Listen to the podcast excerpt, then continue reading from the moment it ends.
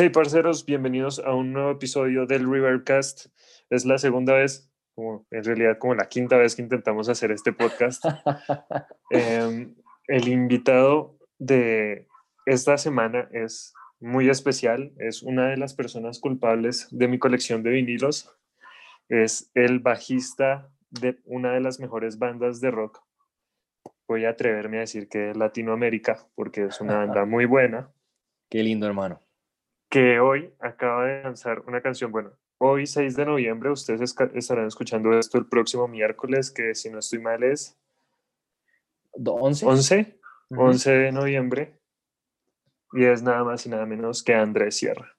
¿Cómo estás, Andrés? Bien, hermano, gracias por, por tenerme acá. Qué chimba que ahora sí lo vamos a lograr. Parece que ya hoy el, internet, nos juega a nuestro favor. ojalá que sí, porque, bueno, la verdad, de, de, la semana pasada creo que voy a tener que hacer recortes porque hablamos de unas cosas muy interesantes que, que lograron quedar grabadas. Sí. Y, y la verdad, ustedes se pudieron perder de, de, esa charla, pero creo que ha sido una de las charlas más bacanas que ha tenido este podcast y lastimosamente no va a salir. sé, que, sé que la de hoy va a estar muy buena porque, bueno, bueno tenemos nueva canción y que es una canción muy interesante y de la cual tenemos, si podemos hablar dos horas de esa canción, podríamos hacerlo sin ningún problema. Y es Las Torres. Vamos a empezar de una vez con Las Torres por ahí. Eh, es una canción, te lo estaba diciendo ahorita que no estábamos grabando, esperé como una hueva hasta las 12 de la noche solo para escucharla y me fui a dormir. Qué canción tan buena, parce, qué canción tan áspera. Qué nota. Es algo que me llena mucho el corazón oírte decir porque, porque viene definitivamente desde otro lado Em, y desde otra metodología también trabajo a la que veníamos acostumbrados nosotros. Em, digamos, es, es, una canción también que es, pues, que es, digamos, muy cercana a mi corazón porque yo soy el papá un poco de, del tema. Em, entonces, pues, saber que, que, pues, que te conecta y, y, de alguna manera que, pues, que hablábamos, que, te pone a reflexionar, pues me parece muy chévere porque Em, el tiempo de pandemia a mí me dio, voy a hablar por mí. Em, nosotros, digamos, en Olavil el trabajo es muy colectivo, pero te voy a hablar de mí. Em, a mí me, me, dio mucho espacio para reflexionar como acerca de la verdadera responsabilidad que tiene uno como un artista. que me parece que es algo que a veces a los músicos de pronto se nos pasa o lo agarramos por el lado más obvio también, que es como hacer una canción protesta, o como, ¿no? Como estas cosas que son como tan de frente, ¿no? Como tan, como tan hacia afuera, por decirlo así, ¿cierto? Em, y me parece que el arte tiene la, la, capacidad hermosa de decir las cosas sin tenerlas que decir y hacer pensar a la gente sin tener que decirles piense. Em, y en un momento tan convulsionado de la historia de la humanidad, eh, pues el arte eh, tiene esa responsabilidad, em, porque finalmente en el futuro la gente va a mirar hacia atrás y el arte va a contar la historia de lo que está pasando hoy en día, así como lo ha hecho a través de la historia. Y justo que salió en una semana en la que el mundo está, pero súper revolucionado, ¿no? Exacto. y, em, es más que todo, o sea, digamos, hablando de la letra, perdón que te interrumpo para, para que sigamos, si es, la letra es más que un statement o más que decir, es que nosotros creemos que es una observación. ¿Sí me entiendes? Es como, y, y para mí, y para mí, digamos, hablando metafóricamente de, de, las estructuras em, y de cómo las estructuras han empezado a tambalear, las estructuras internas de la gente, ¿viste? Porque porque el miedo que de alguna manera nos ha acompañado en todo este año, miedo por todos lados, eh, hace que uno tiemble y que uno se pueda caer y si uno se pueda derrumbar, ¿cierto? Pero, sí, total. Pero también esto yo, yo, lo, yo lo interpreto también como una prueba eh, de resistencia para, para ver quién va a ser capaz de de, de, pronto de ver llegar una nueva era, que yo siento que después de, de un momento muy muy convulsionado, siempre hay un cambio. Y, y hay que, hay que entender y estructurarse muy bien para resistir y perdurar. Sí, así como pues con la frase que te tenía, que fue la que más reflexión me dejó a mí, la frase que te dije al principio, que son las torres con mejores cimientos, la que van a ver caer los pueblos. Creo que tiene mucho que ver con eso de que va a haber un cambio, de que lo que posiblemente no, no esté muy bien estructurado, así como lo hablábamos la vez pasada, caerá y algo nuevo tendrá que nacer a partir de eso, porque siempre, siempre hay un florecer, ¿no? Creo yo. Exacto. De acuerdo, de acuerdo. Y eso es una cosa que es natural también, o sea, que, y que es eterna. O sea, y, no, y eso no me, lo estoy inventando yo. creo que es como el, ciclo de la vida, ¿no? Creo que es como el ciclo de la vida. Y eso, y eso que yo te estoy diciendo, o sea, eso que estamos hablando no es, no es, ¡oh! es, es, es, sencillamente una observación. O sea, si uno se pone a mirar Total. las cosas. Total, así son.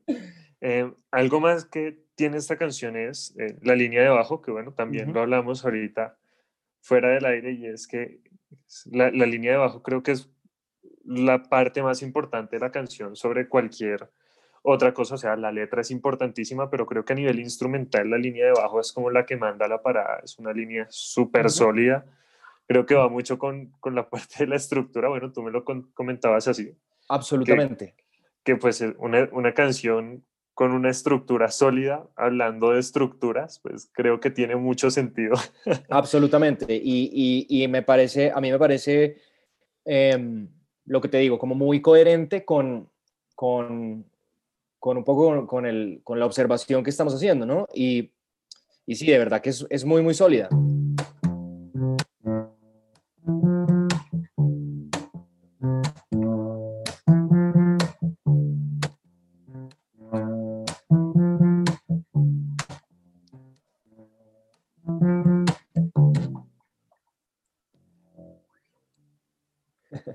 Sí, es bien sólida.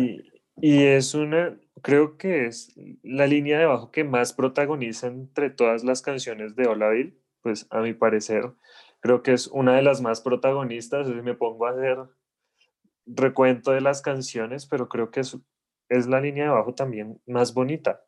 Creo que es la, la, que, la que me parece más bonita de todas ha sido esta. Creo que es la línea como que más, más se me ha quedado entre todas las canciones y hoy me puse a escuchar varios varias canciones para, para poder hacer la entrevista más, chévere.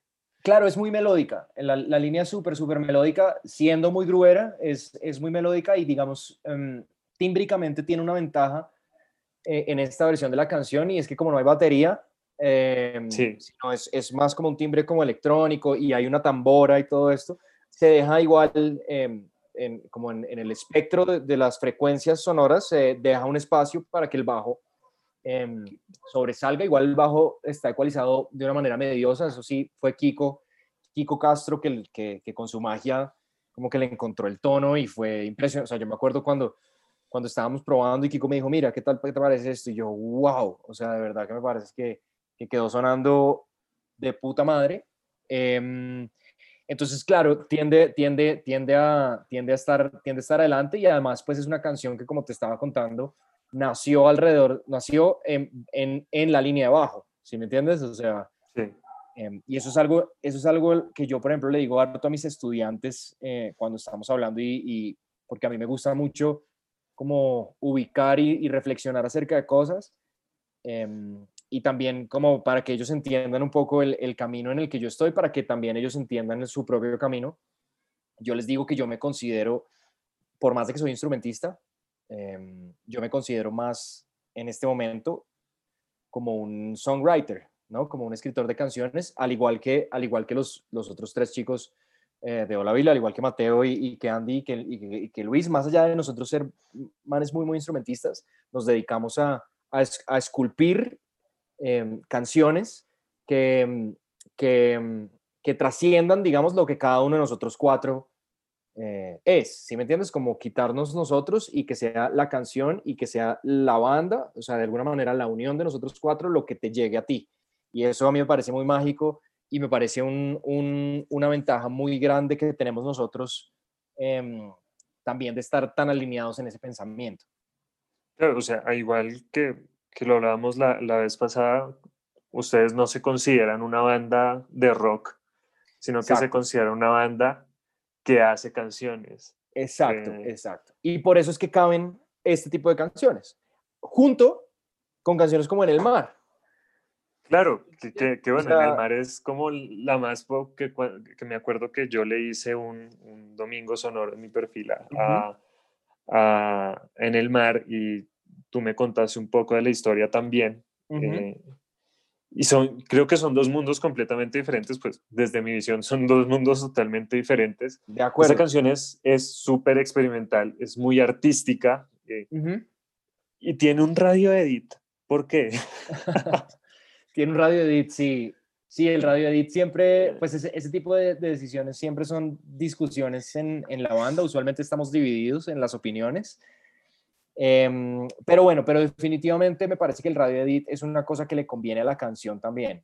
Em, porque, porque es lo que yo te decía, mm, también es la manera de llegarle a la gente Claro. Eh, la, la gente, y no lo estoy diciendo a, a- a modo peyorativo, sino a modo de observación, no siempre tiene que hacer esas Sí, claro, no, porque Em, no falta el que salga. No, yo no soy así. ¿Cómo se te ocurre? Exacto. Sí, tú Pero no, tranquilo. pues nadie puede negar, nadie puede negar que la gente, la gente entiende la música mucho más, lo que hablábamos, eh, entiende la música mucho más hacia el lado del entretenimiento que hacia el lado del arte. Entonces, Total. cuando tú le presentas una canción que dura cuatro minutos y que un minuto y medio es un solo de, de tambora con un beat electrónico, de una vez se ponen como a la defensiva. Yo siento que la gente como que se, como que se siente como, como de alguna manera ofendida. ¿Sí sabes? Es como, pero usted, ¿por qué me pone a oír esto? Sí, Em, ¿Por, porque llevo dos minutos escuchando esto? ¿Qué, qué está y- pasando? y está, y está todo bien, o sea, y está todo bien y es la manera en la que la gente eh, consume la música. Entonces, pero pues también pensando que, que nosotros queremos que las canciones las oigan, o sea, nosotros escribimos canciones para nosotros, pero también queremos que la Para gente que las sean escuchadas. Y, y, sí, y, y- y claro, y, y actuamos, digamos, coherentemente con ese pensamiento en la medida en que nosotros somos una banda que somos muy estructurados a la hora de, de pensar en cómo vamos a promocionar las cosas, en pensar en los movimientos. Nos pensamos como una empresa y tenemos proyecciones eh, a largo, corto y mediano plazo. O sea, como que somos muy estructurados porque nosotros sí tenemos una pretensión, entre comillas, voy a usar esa palabra que está, que, que tiene unas connotaciones tan paila, pero, pero que cero paila. Que es, nosotros tenemos unas, unas pretensiones comerciales, por supuesto, de poder Creo decir, que todas las bandas, ¿no? O sea, obvio, obviamente, poder decir, o sea, si tú quieres vender boletas en tus conciertos, eso ya es una pretensión. Eres comercial, ya es una Exacto. pretensión comercial total. Entonces, entonces, siendo coherentes también con eso, pues esas discusiones de si hay o no hay eh, radio edit, em, pues caben perfectamente y a, la hora de que, pues en la que se decide que, bueno, va a haber un, un radio edit, pues está todo bien. Y lo que nosotros, lo que nosotros decidimos fue, vamos a votar las dos versiones y finalmente la gente o, el- o la radio decidir- decidirá cuál pone. Mal pone. Y por ejemplo, en medios un poquito más, es- más alternati- alternativos como Radiónica, por ejemplo, pues seguramente van a poner la versión entera. Entera. Y está todo bien, que le llegue, que llegue, que el mensaje llegue a la gente, eh, me parece que es eh, importante, que las canciones lleguen a la gente. Bueno, eh, yo, o sea, podríamos hablar mil horas de esto. Tengo mil cosas que preguntarte. Eh, pero, pero quiero terminar con lo que me dijiste, que va a haber un video de esta canción también, Ujú. que, que es una versión en vivo, si no estoy mal, si no te O sea, lo que mal. tú estás oyendo, te, te- te- lo, te lo explico, lo que tú estás oyendo es, una es en vivo. O sea, eso es tocado todos nosotros en bloque, el cuarto y es sí. una sesión. Sí, Em, y nosotros hicimos un video que acompaña la sesión y que va a salir en unos días. Eh, y es un video pues que quedó precioso también de nosotros tocando precisamente mi- esta versión. Mira que, que hay algo, y esto eh, no debería decirlo yo porque me regañan, pero eh, muchos de esos videos los he tomado yo como referencias para los míos. Pero me parece una chimba. No, sí, es bueno. o sea, yo creo que no hay nada más chévere que coger referencias y más de referencias de bandas que son de acá. Sí, Que, o sea, andar cogiendo, no, yo quiero, yo quiero que el video me salga como, no sé, video de los Rolling Stones de hace 30 mil años. Claro. No, no, no es- no es lo mismo. Y creo que ustedes tienen y lo hablábamos con, con el productor de, de, mis videos, ustedes tienen unos videos tremendos, unos videos que, que son planetas, es una vaina genial. El de, el de cielo también es súper chévere. El cielo es divino, sí. Y la grabación fue una delicia. Se, se me olvida el, el, video. ¿Qué canción es la de ese video? El video que tiene como las cuerdas. Ah, llévame. Sí, súper eh, videas, o sea, y creo que, bueno, yo me pongo sobre analizar a veces las vainas, pero yo me imagino que ustedes también lo piensan así, el manejo de los colores, cómo lo hacen que pasa de una vaina fría, cálida, todo eso tiene como que ver.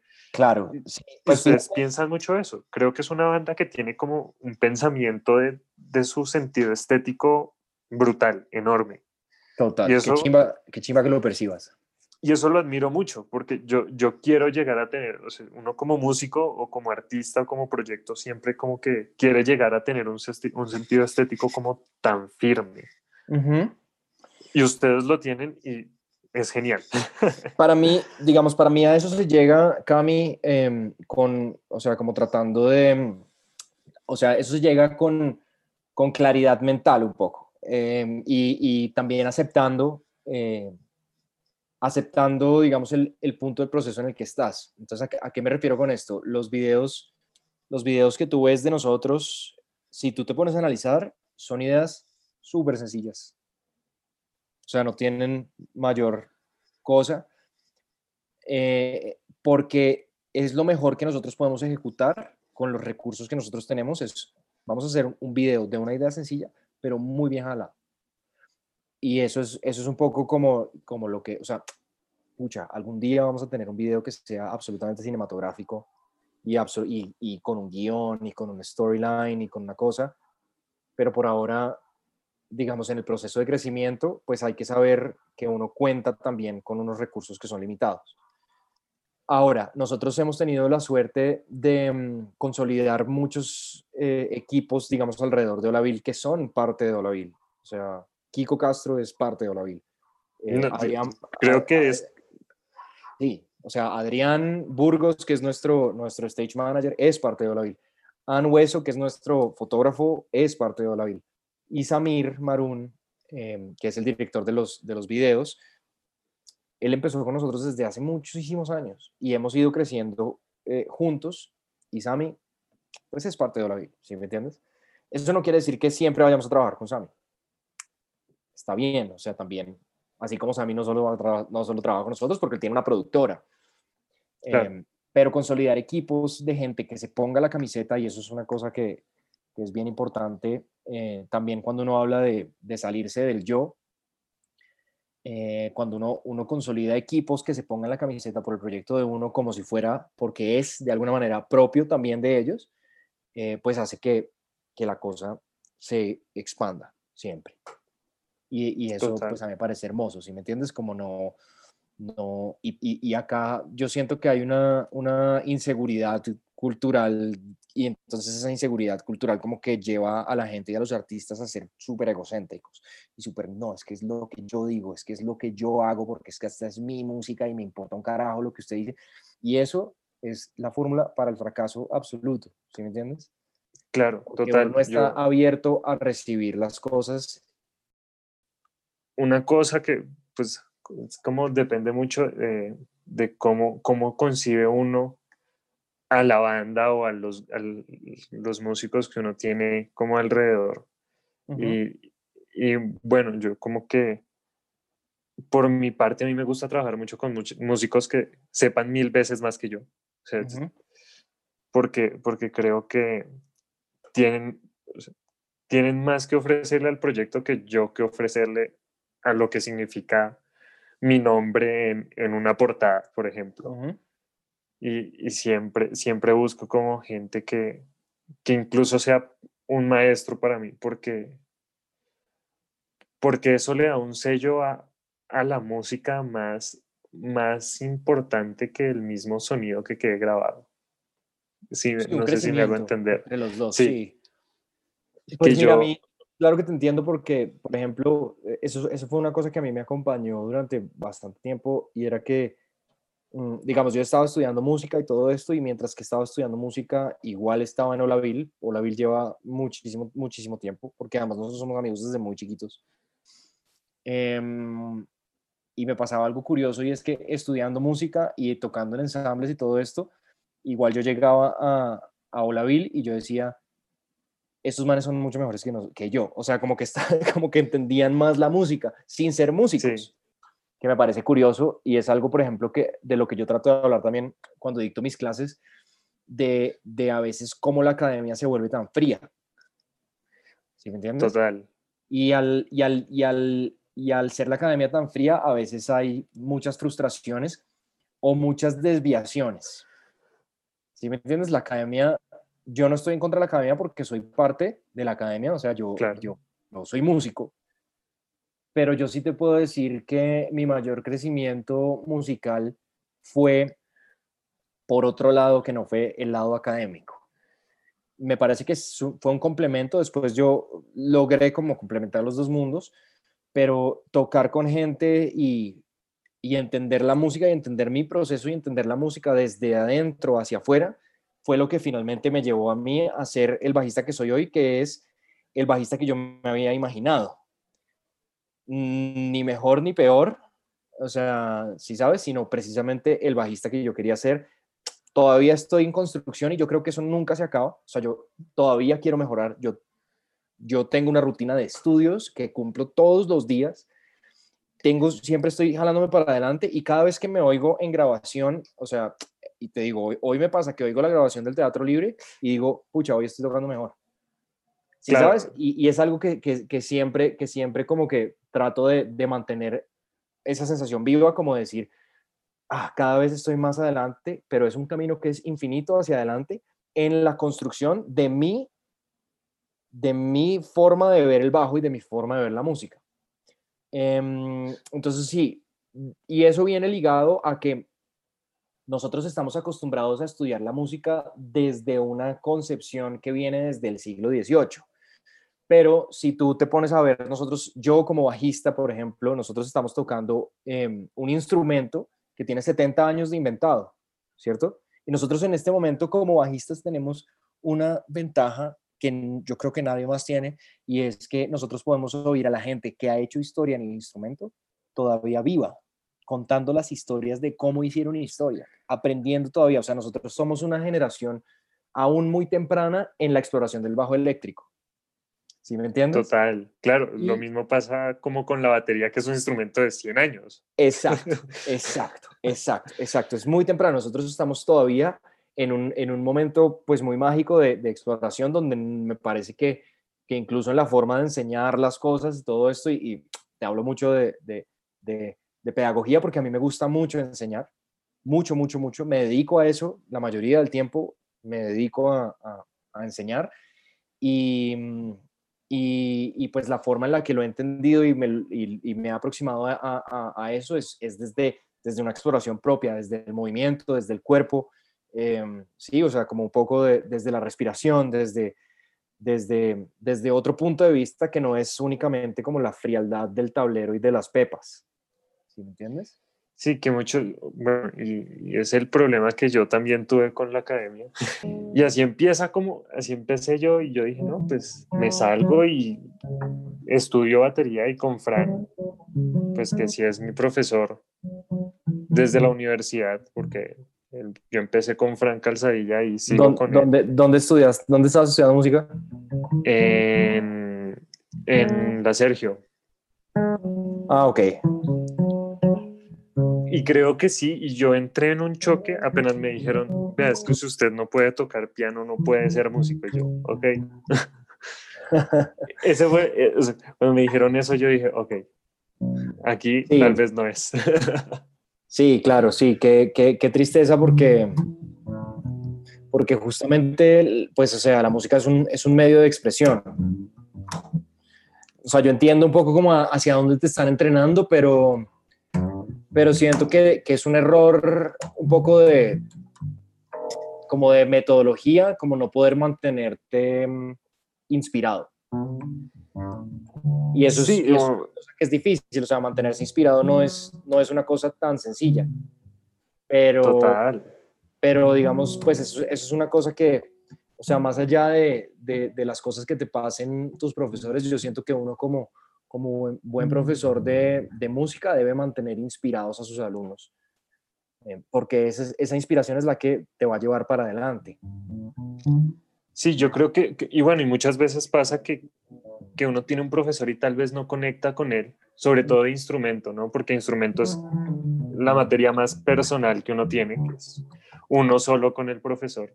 Y cuando uno, cuando uno no conecta con, con el profesor, uno siente que no mejora. De acuerdo. Y, y bueno, gracias al cielo yo llegué a un profesor que me, me tiene inspirado todo el tiempo. me- Qué chimba. y, y eso, o sea, por, por lo menos yo en la batería me siento y cada vez siento que toco mejor. Hay días, como todos los días, uno de pronto no se siente bien y llega Sí, y todo se cae, pero normalmente me siento como subiendo.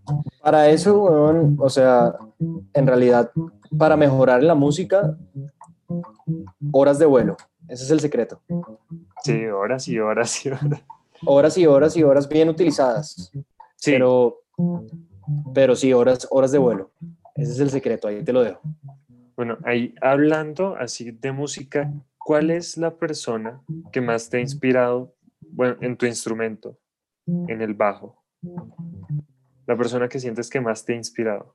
Pues te voy a decir, te voy a decir una cosa que de pronto te va a parecer curiosa, mm, porque la, la última vez que, que intentamos grabar este podcast, te hablé como de los bajistas que me, me han influenciado. Sí, Como te hablé de, de, de- Aston Barrett, que es el bajista de los, de los Wailers. Te hablé de, de Tony Levin, que es uno de mis, de mis referentes más grandes. Te hablé un poco del Claypool. em, pero si hablamos de inspiración, yo creo que la persona que a mí más me ha inspirado a trabajar en la música, en mi música y como a explorar mi sonido y como a conocerme y a no tener miedo un poco de poner las cosas ahí como a disposición de la gente y, y como soltarme también a la hora de componer, son dos personas. Em, una es mi novia, Silvia. Em, Silvia es una persona que yo admiro tremendamente. Aparte pues del amor que le tengo, que es un amor también muy particular porque es un amor absolutamente universal. Em, artista increíble em, y me ha enseñado eh, muchísimo y de verdad que me inspira. Ella me inspira mucho, o sea, verla a ella trabajar. Ya tiene un, un estudio de animación que se llama Lucy Animation, em, que es re- realmente muy impresionante. Ahorita está trabajando en, en unos proyectos muy, muy hueputas y es, yo creo que es el mejor estudio de animación en Latinoamérica, te lo puedo decir. Em, y ella me ha inspirado mucho. Y Julián Correcha, eh, mi, mi jefe de RPM. Él también es un... es una persona que me, que me, que me ha inspirado. Yo sé que de pronto estabas esperando otro tipo de respuestas, pero es que es otro No, tipo de de hecho- inspiración, ¿viste? De Es otro- hecho, creo que es una inspiración chévere, o sea, es una inspiración muy bonita y muy profunda. Sí, sí, porque es más allá como de, como de, claro, yo oigo las, la- o sea, me saco las líneas de, de- de Family Man y, y como que de alguna manera entiendo, entiendo la música y, y- y lo que te decía la vez pasada, como que se van pegando palabras, porque la música es un lenguaje y tú puedes empezar También. a utilizar em, palabras que, que se utilizan en otros contextos, pero la inspiración es otra cosa, ¿sí me entiendes? Sí, y por eso, por eso cambié la palabra. Claro, No claro. y me, parece, me parece chévere porque sí, definitivamente la inspiración, o sea, la música es algo que está muy ligado con la vida, ¿sí me entiendes? Y a mí, Total. eh, en ese sentido, por ejemplo, Silvia eh, me inspira mucho en la vida, para la vida, y lo mismo el jefe. Lo mismo el jefe, de verdad. Y yo, yo digamos, si no hubiera sido por, por ellos dos, eh, de pronto no me hubiera animado como a grabar, por ejemplo, el tema que te mandé de Minotauro. Silvia me Que, que hizo por el- cierto, ahorita justo te iba a preguntar por eso. Claro, claro, claro. Eso es una exploración eh, mía propia que, que existe gracias a la inspiración que estas personas eh, que están tan cercanas a, a mi corazón como que me han, me, ha- me han dado. Incluso el arte de Minotauro, por ejemplo, lo, lo hizo Silvia muy bonita, que, es... Preciosa, preciosa, absolutamente preciosa. Em, y, además también que viene desde un lugar muy bonito que es, que es em, eh, pues, como un, como un amor, lo que te digo, como un amor como muy universal, ¿no? Como que eso es una cosa que, que también, como que también uno va aprendiendo y, y, va entendiendo qué es realmente el amor. ¿Me entiendes? Sí, bueno, ya que, ya que nos metimos en ese tema y pues la gente cree que el amor no, no, tiene nada que ver a veces con la música y lo tiene que ver todo. Claro. Eh, ¿qué, lo que es. Sí, claro. ¿Cómo, cómo, cómo percibes tú, tú, el amor hacia, hacia, bueno, hacia tu música, hacia, hacia las personas que te rodean, hacia los fans? Porque los fans también son pues, gente que te rodea de alguna manera y que muchas veces a, a uno como artista lo acobijan y los, nos impulsan, pues, claro. de alguna u otra forma. E, esa pregunta está heavy metal, porque, porque a mí me parece que el amor, el amor está mal conceptualizado. Em, uno siempre piensa el amor hacia afuera, ¿no? Como el amor hacia las... Y el amor más sincero yo creo que es como el que realmente nace desde adentro y empieza desde, desde uno solo, o sea, desde yo me siento y, digamos esa inspiración, vamos a ver si logro articular una idea que tenga sentido. O sea, por ejemplo, esa, inspiración que te digo que me pasa Silvia a mí, es una, es una cosa muy, muy impresionante, lo mismo lo que, lo que pasa con el jefe, porque es una cosa muy, muy linda en donde, en donde de alguna manera con su actuar y como con, como con sus palabras y todo esto me impulsan a mí a hacer las cosas por mí, ¿Sí me entiendes? Sí, no por, no por, no por, no para, no para que, no para que Silvia diga, ay, qué lindo lo que hiciste, no para que el jefe me diga qué chimba de música la que está haciendo, sino para que yo me pueda sentar y explorar mi visión em, y de alguna manera compartir mi em, interpretación de la realidad, que finalmente eso es, eso es lo que me parece que es el arte. Entonces, em, y, eso también, entonces me alimenta a mí, me hace crecer a mí y eso hace que yo sienta como un amor por sentarme a estudiar em, y un amor también, eh, digamos, desde, desde mí, desde cuidar como al número uno, también es un amor que yo puedo compartir. Porque si uno no puede, si uno no, si uno no, si uno no está, o sea, si el amor no empieza desde uno, uno no puede compartir estas cosas. ¿Sí me entiendes? Eso es como un poco como lo que hablábamos de un buen líder, eh, lo que hace es que muestra las cosas y no impone. Entonces, y eso me parece que tiene todo que ver con el amor. ¿Sí me entiendes? Y tiene todo que ver también con la inspiración que te digo que me pasa, por ejemplo, Silvi Lu. Yo a Silvi la veo trabajar en sus sueños y en sus cosas con una dedicación y de verdad con un amor precisamente que es inspiracional. Lo mismo que el jefe. O sea, el jefe, por ejemplo, hablando con él, él es una persona que, que, cumple el sueño de todo melómano, que es tener una tienda de discos. ¿Sí me entiendes? Y para mí, desde la amistad y desde ese ejemplo, como que digo, bueno, tengo que seguir los sueños. Y qué expresión más linda de amor que compartir eso con alguien, o sea, que enseñarle eso a alguien desde la manera menos impositiva del mundo es un poco, es un poco eso. No sé si, si son temas como muy, muy complejos y etéreos. Yo no soy un experto. Yo te estoy diciendo únicamente lo que yo, como yo tu percepción. entiendo las cosas. Exacto. Y sí, probablemente esté todo mal. Probablemente llegue alguien y me diga, no, así es good, for you. sí, exacto. Es, es una, una cuestión de percepción y creo que todos a partir de nuestras vivencias tenemos como nuestra propia manera de ver todo.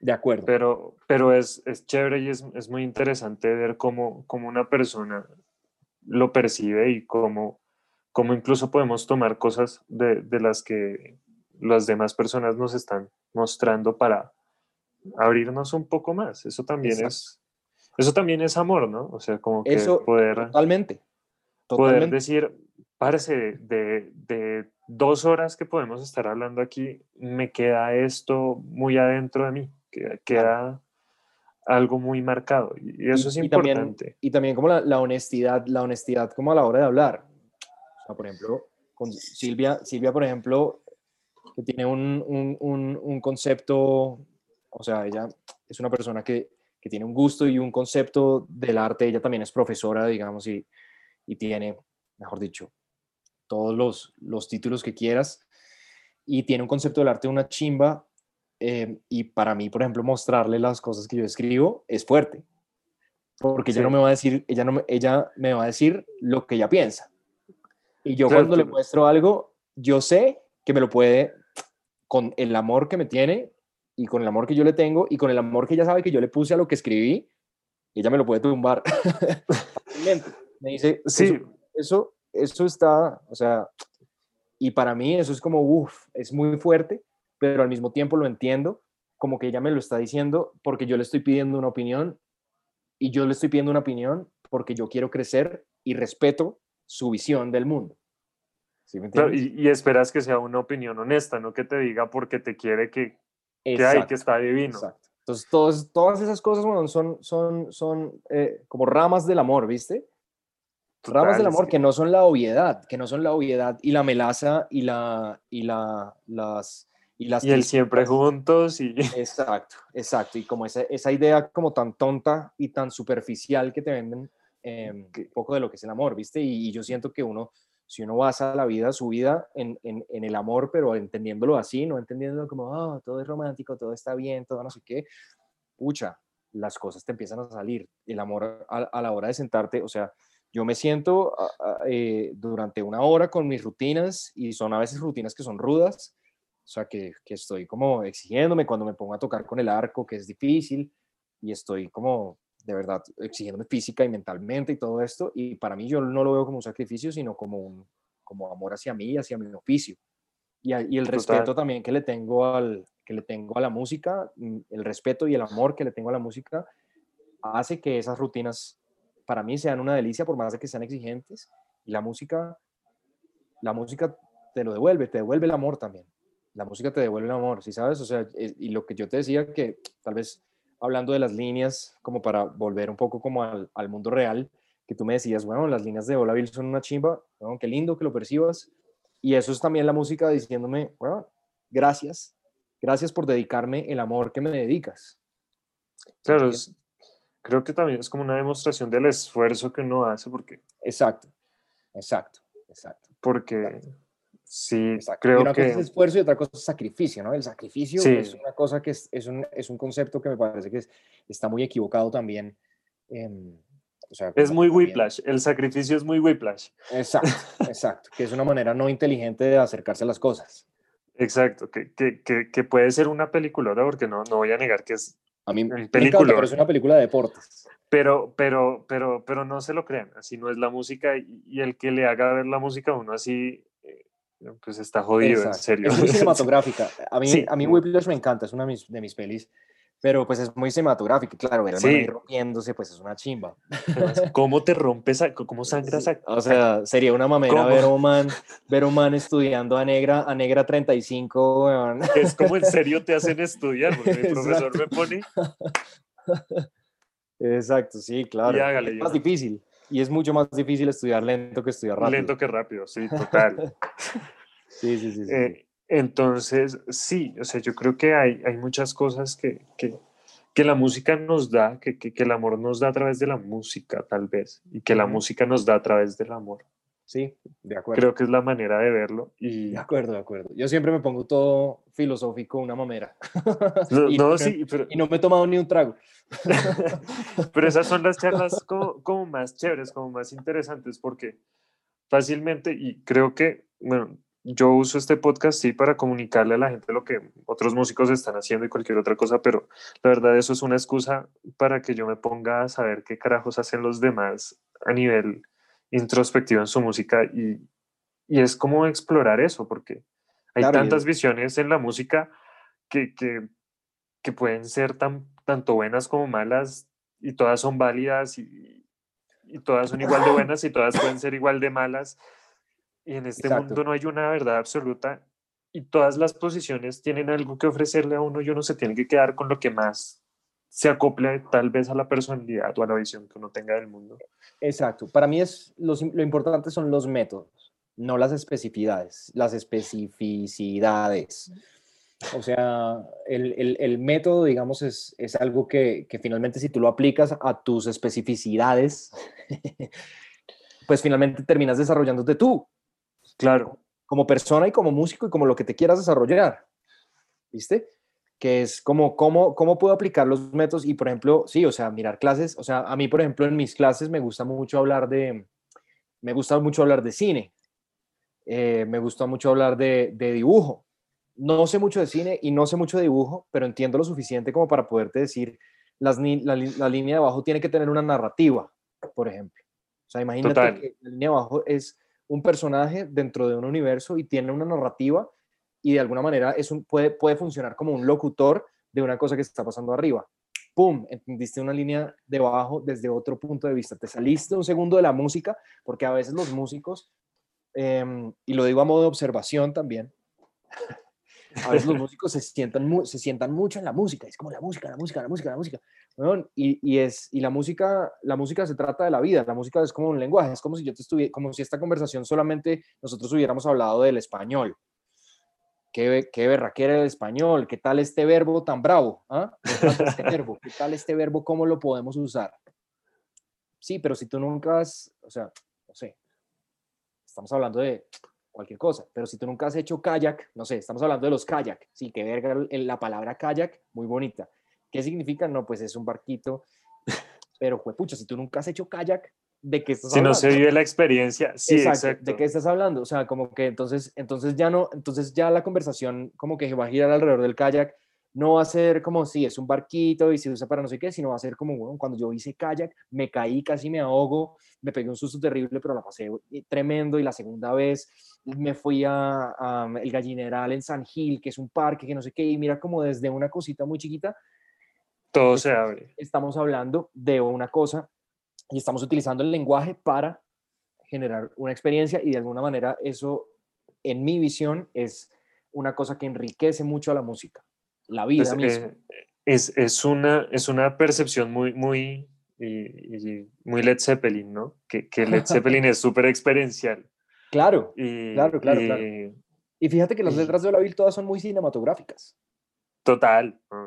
Ah, fíjate que es eh. como vamos a perseguir gigantes, ah, los cielos que explotan, ah, no sé qué. Si me entiendes, es, es como también como tratando de llevar em, y aprovechando. Es, una narrativa, es una, es una narrativa muy chévere, la verdad. Creo que, que, que incluso en, la, en, las canciones entre comillas, porque no, no me gusta llamar una canción sencilla todas las, canciones las Pero sí, no tiene nada. La sencillez no es una cosa peyorativa. Son, no, pero me refiero a sencillez en el sentido de que son... Como más digeribles. Simple, sí, como más digeribles, sí. Sí. Eh, tienen, tienen su trasfondo, o, tal vez yo me pongo a sobreanalizar mucho las cosas. no, está bien. O, totalmente, sí hay como, como esa, por ejemplo, me, me quedo mucho con, con esa, esa, esa, frase es de cielo, los monstruos del mar. Yo, yo no sé por qué cogí esa frase, los monstruos del mar, los monstruos del mar, y la tengo como muy recurrente en mi cabeza, pues el mar aparece en varias canciones de, de Olavil, ¿no? Es muy paisajística, sí. Olavil es muy, muy paisajística.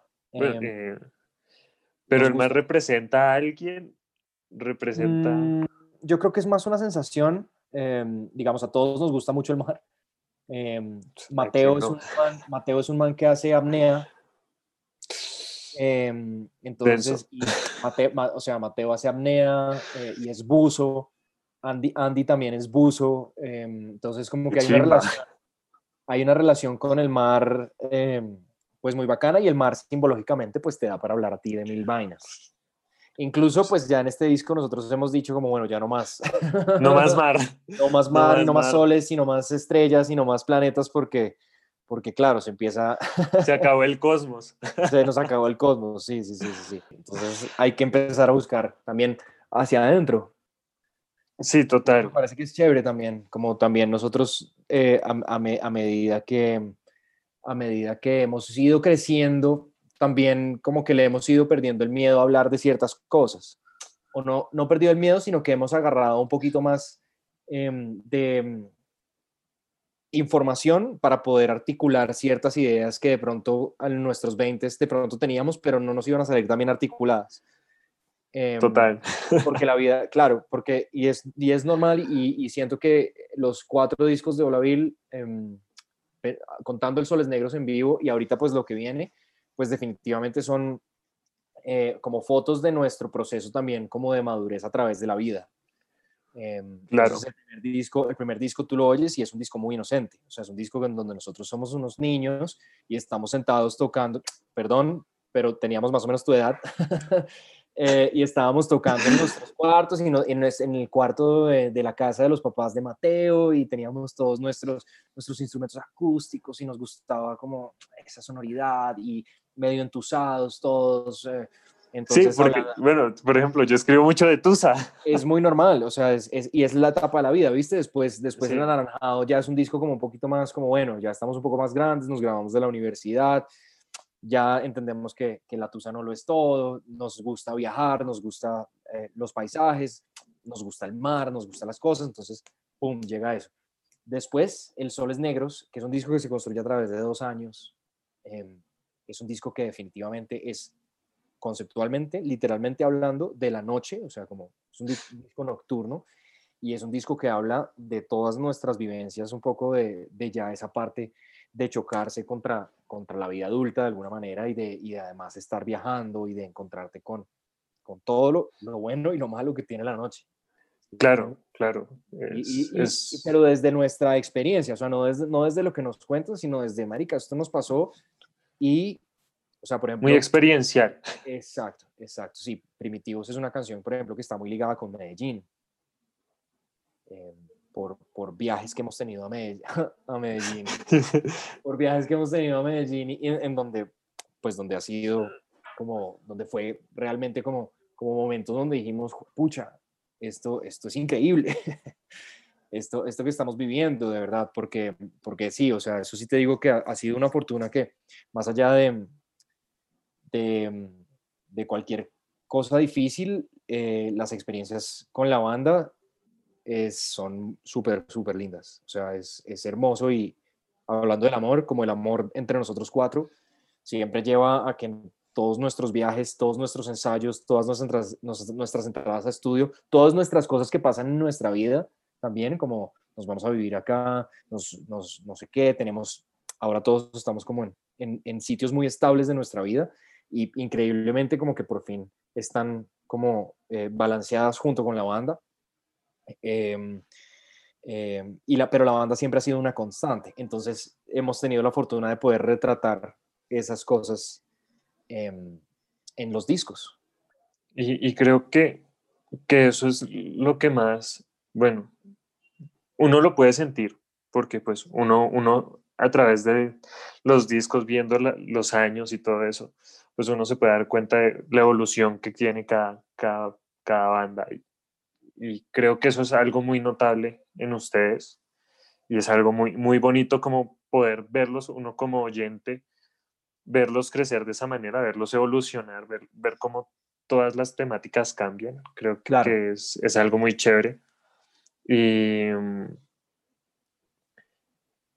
y creo que pues todos tienen que llegar a ese punto, ¿no? O sea, todos como músicos quieren llegar a ese punto en el que, en el que venga, ya tenemos una madurez suficiente para dejar de escribir de la tusa. De acuerdo, de acuerdo. Sí, o sea, para escribir de lo que, de lo que quieras escribir, pero, pero idealmente moviéndote para algún lado. O sea, no, no necesariamente como para seguir los, los pasos exactamente que damos nosotros, sino para seguir tus propios pasos, sí, sabes? Exacto. todos vamos a tener como una, vamos a recibir la realidad y a interpretarla de, alguna manera. Exacto. Porque, porque, igual la tusa es una realidad que todos tenemos a esta edad, por ejemplo. claro. Claro, creo que es lo, terrible, lo que más retratamos. Y sí, la tusa es... Me quedo con tusa de Carol G, mejor. bueno, ya, ya, ya para lo último, porque pues el tiempo se nos está acabando. Sí hablemos de, discos. Bueno, ya, ya todo el mundo sabe que tú eres el gran culpable de muchos de mis discos de la colección. pero, pero, ¿qué ha escuchado Andrés en estos días raros de encierro?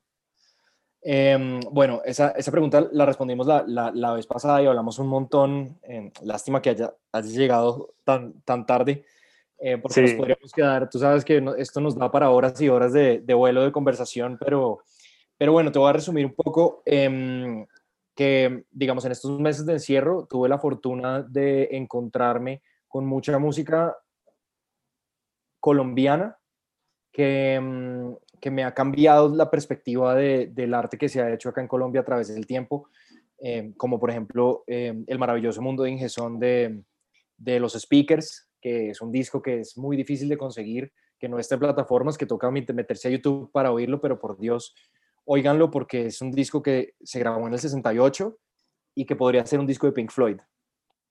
Sí, que tú me lo pasaste y yo, ok, wow. Lejos, lejos, lejos, lejos. O sea, Pink Floyd además ha hablado en, en colombiano. Y eso me parece a mí una cosa muy, muy hermosa. Uno de mis discos favoritos en este momento es uno de una banda que se llama Banda Nueva, eh, disco del 73, si no estoy mal, eh, un disco que se llama eh, La Gran Feria. Ese sí está en Spotify.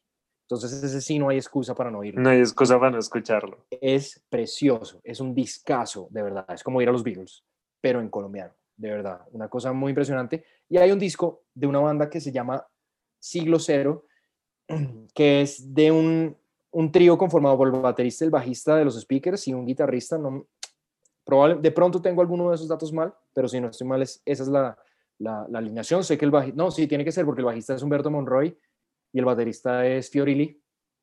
No me acuerdo quién es el guitarrista y es un disco eh, que de un proyecto que tocó un par de veces que es instrumental, es como rock progresivo instrumental.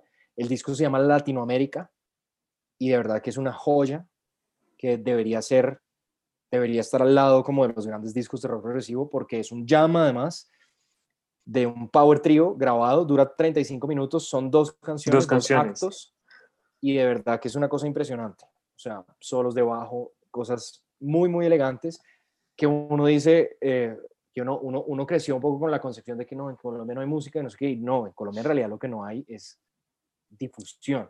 Difusión. en eso es lo que hemos, lo que hemos fallado los colombianos, siento, y, y parte desde las bandas, porque también es muy fácil decir, no, es que acá... No apoyan. Acá la culpa es de otras personas. Eso no es culpa mía. Yo hago mi música y no si tú estás haciendo algo, tú tienes que responsabilizarte por el proyecto y, y si tú eres lo suficientemente ambicioso y tienes las ideas lo suficientemente claras, el proyecto va a trascender. Y siento que eso es lo que le ha faltado un poco a, la, a los músicos, o, o, sí, como obviamente es un contexto difícil y, hay que entender los contextos y las realidades y las épocas, pero, pero pues es una tristeza que, que nosotros pudiendo tener gente que estuviera al lado, a la par con los grandes genios de la música en Latinoamérica como Charlie García o Pedro Aznar, pues se quedaron en, un poco como en el nicho y en el underground por situaciones particulares. Y lo que te digo, o sea, excusas pues hay en todos lados. En Argentina también había una dictadura. Y digo también pues porque ahorita, ajá. Eh, pero, pero, en Argentina había una dictadura y de la dictadura salió. Salió todo esta, toda esta magia y eso por ayudó e a la dictadura. Por eso, Imagínate por eso, en movimientos culturales creo que los países que han tenido las dictaduras más fuertes han sido los que a nivel musical lograron cosas enormes, ¿no? Exacto, esperamos un segundito. Y, y creo que ahorita, eh, con lo que está pasando en, en varios países, entre esos nosotros, creo que la música que va a salir de ahora en adelante va a venir fuerte, va a venir... Ojalá, y ojalá no sea tan obvia. Sí, y, ojalá, ojalá, ojalá sea una buena muestra de la percepción de lo que en serio estamos viviendo y no sea un, porque, porque decirle hijo de puta a un presidente o decirle cualquier cosa a un presidente es muy fácil, pero que, que, se, que, que sean en realidad un espejo de, de lo que estamos viviendo social y culturalmente aquí en, el país. Así, eh, ojalá, ojalá, ojalá así sea, hermano. Y, y, bueno, ya para terminar, vamos a hacer preguntas rápidas de una sola, una sola palabra. Entre, entre menos palabras sean. eh, ¿Qué es Solavil? Una familia. ¿Qué es el amor? Em, el desde dónde. De todo. ¿Qué es el bajo? Em, es un instrumento de expresión. Último. ¿Qué, ¿Qué es la música? En una sola palabra. La música es un lenguaje. Que Parece expresa Andrés. cosas- que expresa cosas que para las que no alcanzan los lenguajes. Uf, e- esa, esa frase está tremenda. Me, me la voy a, me la voy a robar de una vez.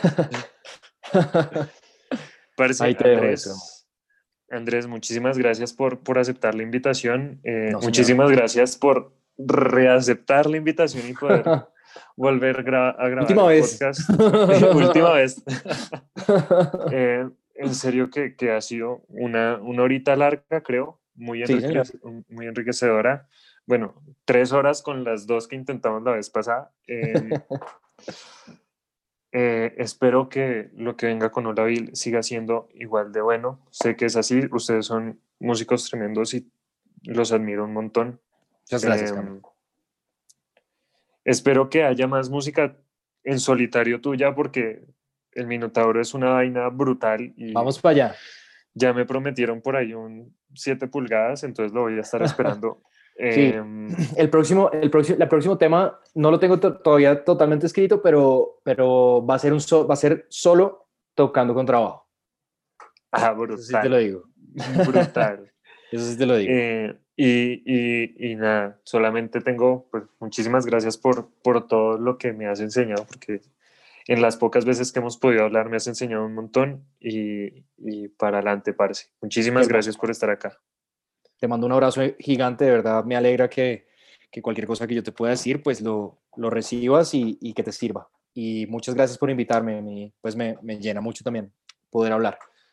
Entonces te mando, una, te mando un abrazo y feliz fin de semana.